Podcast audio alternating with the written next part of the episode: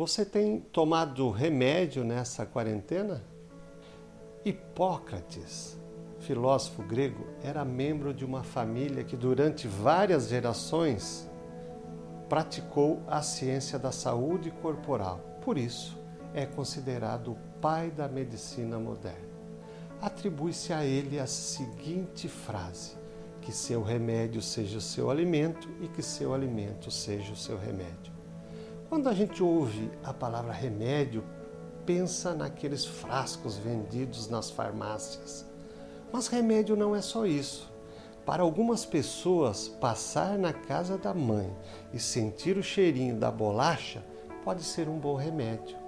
O simples fato de ouvir uma música que tem a ver com a nossa historicidade pode remediar muitas coisas. Sim, se a música toca o coração e acalma, transforma-se em remédio. Há tantos remédios em nossa história de vida quanto nas farmácias. Às vezes, o que aconteceu é que nos esquecemos de tomá-los.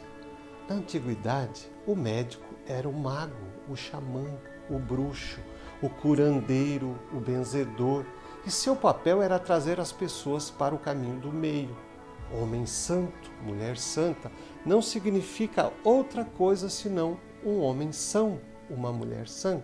Seres saudáveis, livres de mazelas físicas, psíquicas ou espirituais.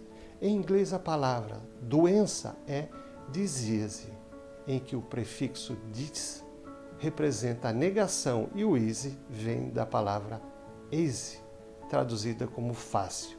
Assim, dizia-se, passa a ideia de que não está fácil ou não está na normalidade. E você? Que tipo de remédio tem tomado?